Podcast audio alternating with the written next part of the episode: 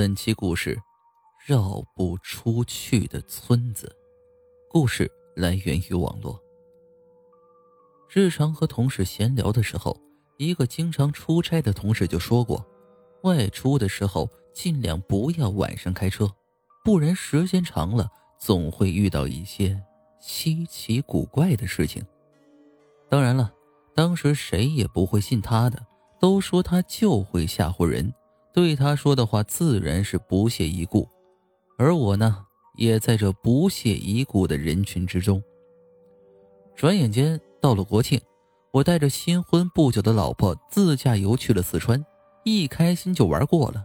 回家的途中已经是假期的最后一天了，高速路上特别的堵，看了下导航上的路况，这么堵下去肯定是回不去了，于是。我就从近的一个高速路口下去，一头扎进了山间小路。这时候已经是黄昏时分了，山间的小路走过的朋友都知道，周围都是树，将阳光都挡住了。走在路上阴凉阴凉的，视线还不是很好。但为了赶时间，我也只能按导航上的路线颠簸着往前走。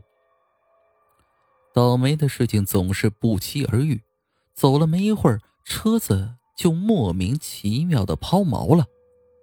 这时候我已经深入到山路之中，前不着村后不着店的，只能自己检查。总算老天爷还没抛弃我，在折腾了两个小时后，车子居然被我给鼓捣好了。这时候已经是晚上九点多钟了，四处看了眼，周围一片漆黑，山风一吹。冷飕飕的，老婆在后座位上打盹儿，我发动汽车继续往前走。走了有个把小时，远远的就看到前面似乎出现了一座小村子，闪着一些灯光。可奇怪的是，导航上标注这里只是一片空地而已，根本没标注这里有一个村子。奇怪呀！我出发前才更新的导航，难道是因为这个村子太小，没载入到导航里？顺着导航的路线走进这个小山村，让我惊奇的是，这都晚上十点多，接近十一点了，村子的道路上竟然如同白天一般，来来回回走动着许多人。因为有人走动，我车速就放缓了下来，也好奇打量着他们。可看着看着，我就感觉不对劲了。这些在村子里游荡的人都低着头，谁也不和谁说话，缓缓的走着，而且身上穿的衣服都破破烂烂的。一开始我还以为是山村里穷，穿的衣服还比较落后，可这近了再看，就不是那回事了。他们身上穿的分明都是抗战电视剧里三四十年代才穿的那种衣服。这时候，老婆也醒了，同样好奇的打量着周围这怪异的一幕。之后，老婆突然像是发现了什么，瞪大了眼睛，一把捂住了自己的嘴，一手抓住了我的肩膀。我能感觉到老婆的手在发抖。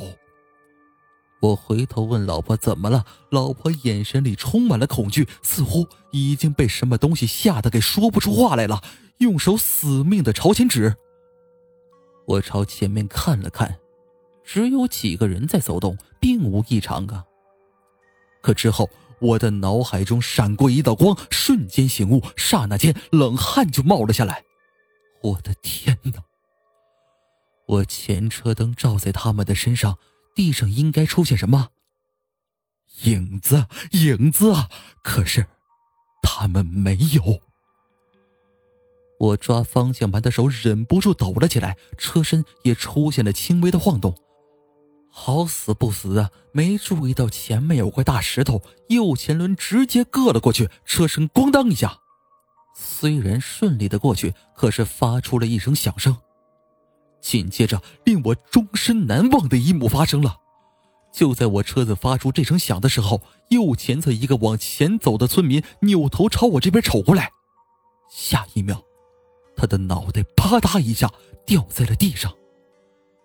紧接着，旁边那人走着走着胳膊脱落了，在旁边那人掀起了自己的衣服，胸口一个尖锐的孔洞。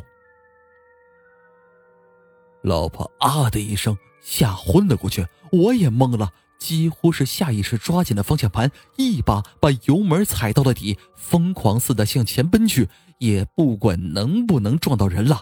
这个时候谁还管这个？在往前飞奔的过程中，一声声的撞击在车的周围传来。我死命的往前开车，恍惚间，我突然闯进了一片大雾之中，周围的撞击声都消失了。又过了一会儿。我的车从大雾中冲出来，导航显示前面出现了一个国道，远远的也看到国道上不时驶过的一辆辆汽车。我惊魂未定，驶上了国道，看着周围驶过的一辆辆汽车，突然心安了下来。我应该是回到了真实世界吧。等逐渐清醒下来，我才四下打量，我的车况似乎很完好。并没有留下什么撞击的痕迹，难道刚才都是幻觉吗？我一遍遍呼喊着老婆的名字，终于，老婆在我的呼喊声中清醒了过来。她茫然看着四周，冷静了片刻，带着一丝疑惑问我：“老公，刚刚才……”我这个时候已经彻底冷静了下来，压住自己心底的惧怕，强颜欢笑的对老婆说。咋了？刚才做梦了。老婆沉思了片刻，揉了揉头。好，好像是做了一个很可怕的梦，梦到咱们刚进了一个山村，村里的人……嗨，一场噩梦而已。哎呀，咱们刚才一直在正常行驶，没事儿。我安慰着老婆。三个小时之后，我们回到了家。我回想着山村里发生的一幕幕，内心始终不能平静。后来，我特意去查了那个地方，在一本书中了解到，那个地方在抗战时期似乎发生过一场屠杀，而现在那里真的只是一片空地而已。